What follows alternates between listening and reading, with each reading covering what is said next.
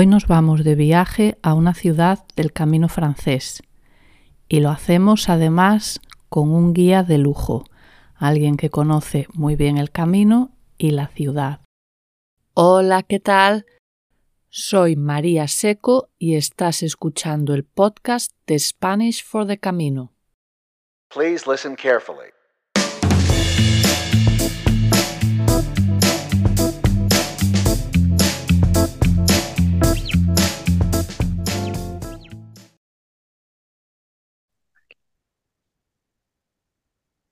Hola, José Mari, ¿qué tal? Muy buenas, María. Pues aquí, ¿cuánto tiempo ya después de que grabáramos esa entrevista contigo, ¿no? De aprender ahí español para el Camino de Santiago, ¿no? Que es esa Ujú. cosa que pregunta todo el mundo. ¿No hace falta hablar español para venir a España? Digo, pues hombre, hacer falta, hacer falta, no. Pero yo creo que siempre la experiencia es mucho más inmersiva y mucho más bonita cuando sabes un poco del, del lugar al que vas, ¿no? Sin duda. Y bueno, antes de entrar en, en el tema, cuéntanos un poco, para los que no te conocen, quién eres, cuál es tu relación con el camino. Pues yo vivo en Pamplona. Como todo español, yo creo que el camino lo dejamos para futuro, ¿no? Cuando me retire o cuando tenga tiempo. Y ya en 2017 hago el Camino de Santiago y lo que más me llama el Camino de Santiago es la gente, las historias de esa gente que pasa por mi ciudad. Y decido empezar una- un, un perfil Instagram después de hacer mi primer camino contando historias de gente. Eso va creciendo, empiezo a colaborar con empresas, con ayuntamientos, con instituciones, yo me dedico al marketing y va creciendo hasta un punto pues que ya ocupa casi parte de, mi vida, pues casi como la mitad, ¿no?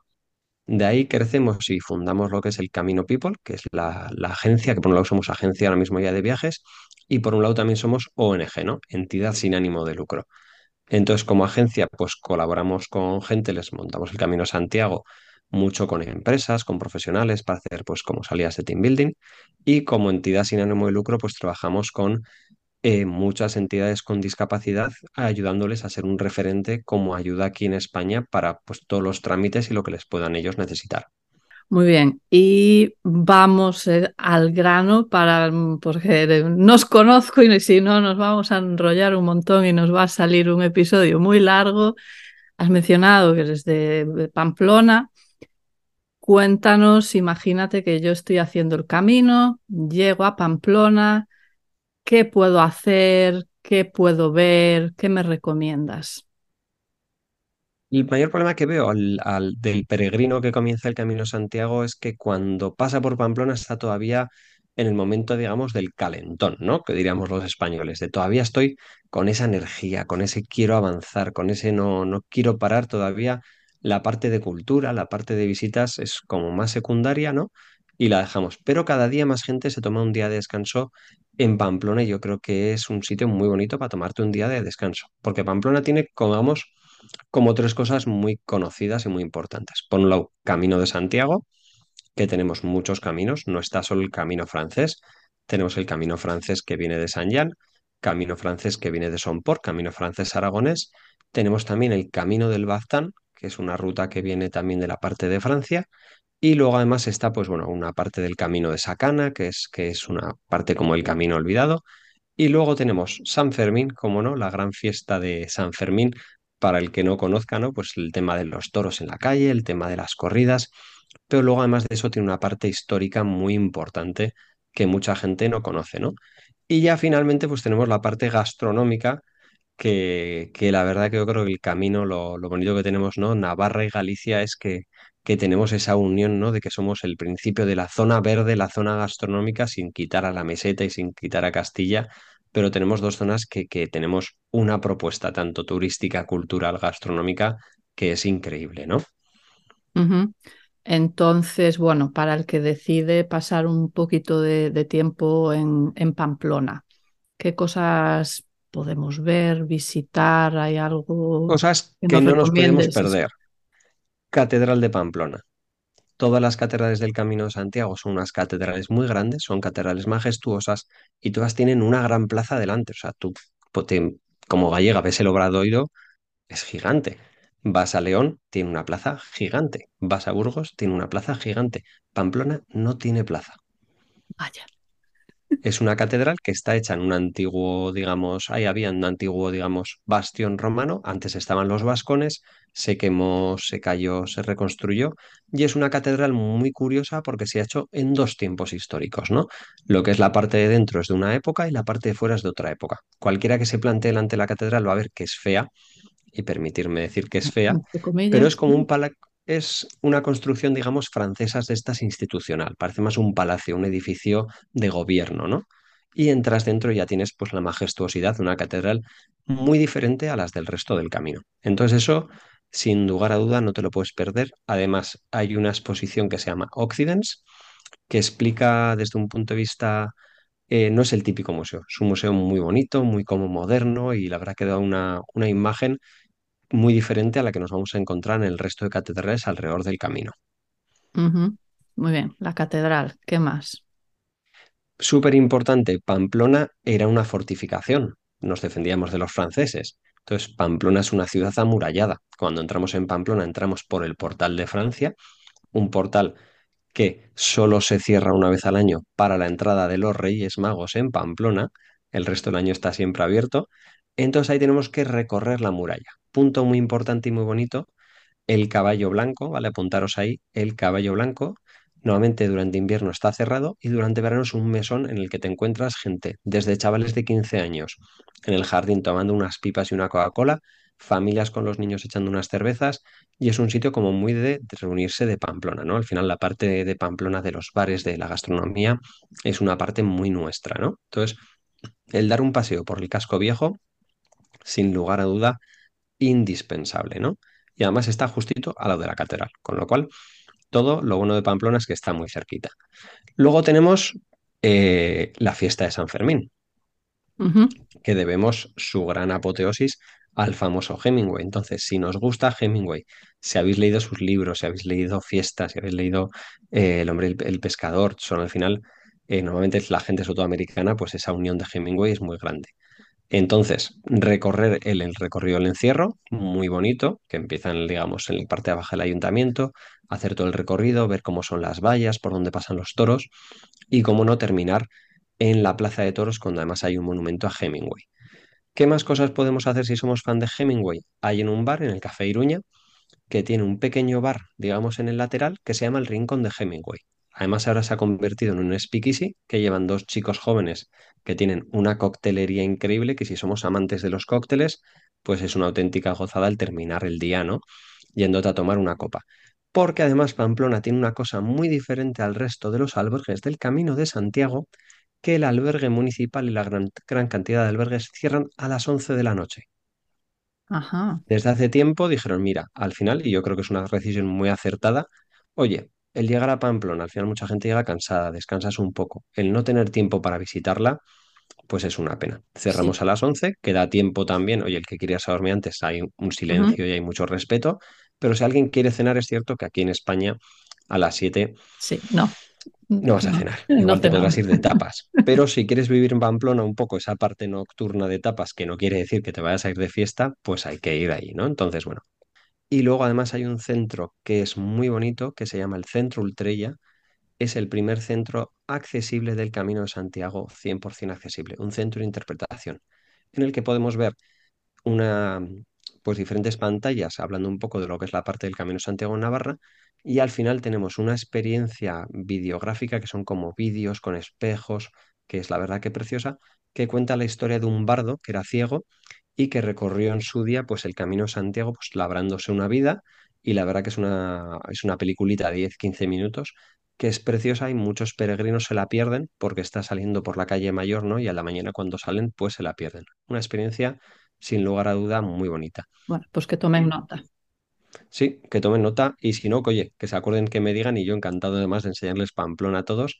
Y luego pues hay iglesias muy bonitas, tienes la iglesia de San Nicolás, tienes la iglesia de San Lorenzo, que son iglesias pues que, que tienen una parte como muy, muy antigua, tienen dentro, eran antiguas tumbas, ¿no? Son una cosa que es muy diferente y que no van a encontrar en otros sitios. Y perderse por el, por lo viejo, ¿no? La zona vieja de Pamplona merece la pena perderse sin lugar a dudas, ¿no?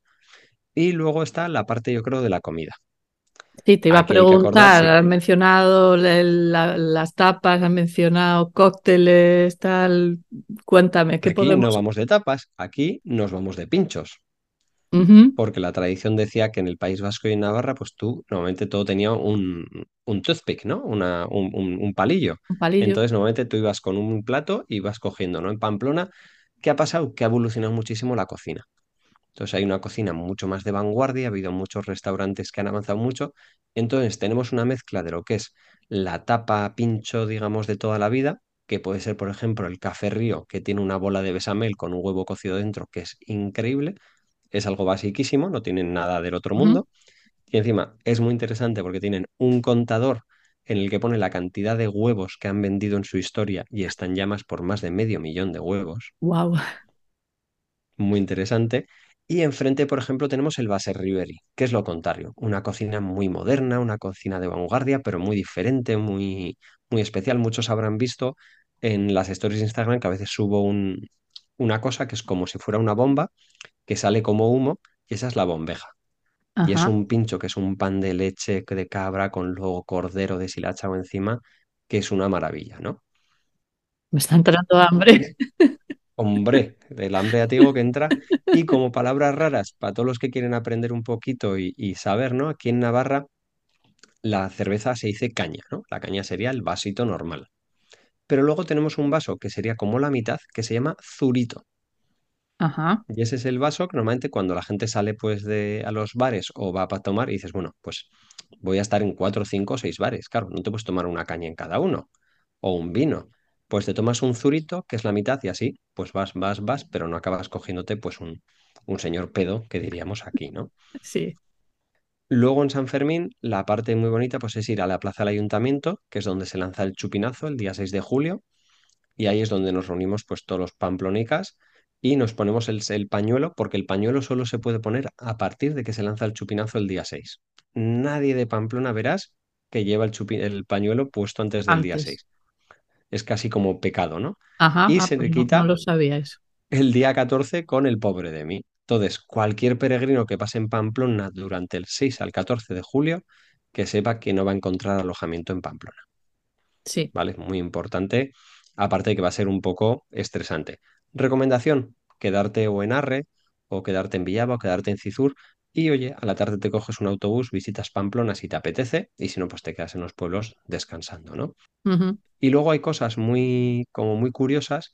Hay un hotel para el que se quiera pegar el mayor lujo del mundo, que se llama La Perla. Era el hotel donde dormía Hemingway. Su habitación se mantiene tal y como estaba cuando él dormía ahí. Wow. Además, la gente que ha ido durmiendo ha ido mandando eh, copias del libro de Hemingway de fiesta en los idiomas de sus países. Entonces tiene como Ah, una biblioteca dentro de la propia habitación donde están todos los regalos que ha ido mandando la gente. Qué interesante. Y luego en el tema de comida, una cosa que tenemos muy de aquí, tanto como en Galicia, es la carne, ¿no? Tenemos aquí Sí. la carne, es increíble. Entonces, el asador o la sidrería, ¿no? El tomarte un señor chuletón, si te gusta, pues también es una de esas experiencias que todo el mundo, yo creo que en Pamplona debería, debería conocer. ¿Qué es lo malo cuando llegas como peregrino? Que dices, ¿qué hago? Me voy de tapas, ceno bien. Yo siempre digo, si solo estás un día, lo más divertido y lo más esto es ir de tapas. Si luego ya tienes más días y te quedas más, pues la oferta de restaurantes es increíble, ¿no? Y luego sí que hay una cosa que la gran mayoría de peregrinos no hace nunca, que es cuando estás saliendo de Pamplona y sales ya de lo que es la zona vieja, pasamos por un parque que se llama La Taconera, ¿vale? Acordaos que hemos dicho que Pamplona era una ciudad amurallada, entonces llegamos a un parque que de repente veremos a mano izquierda como un jardín muy grande, casi como un Central Park de Nueva York, pero el camino va por la derecha.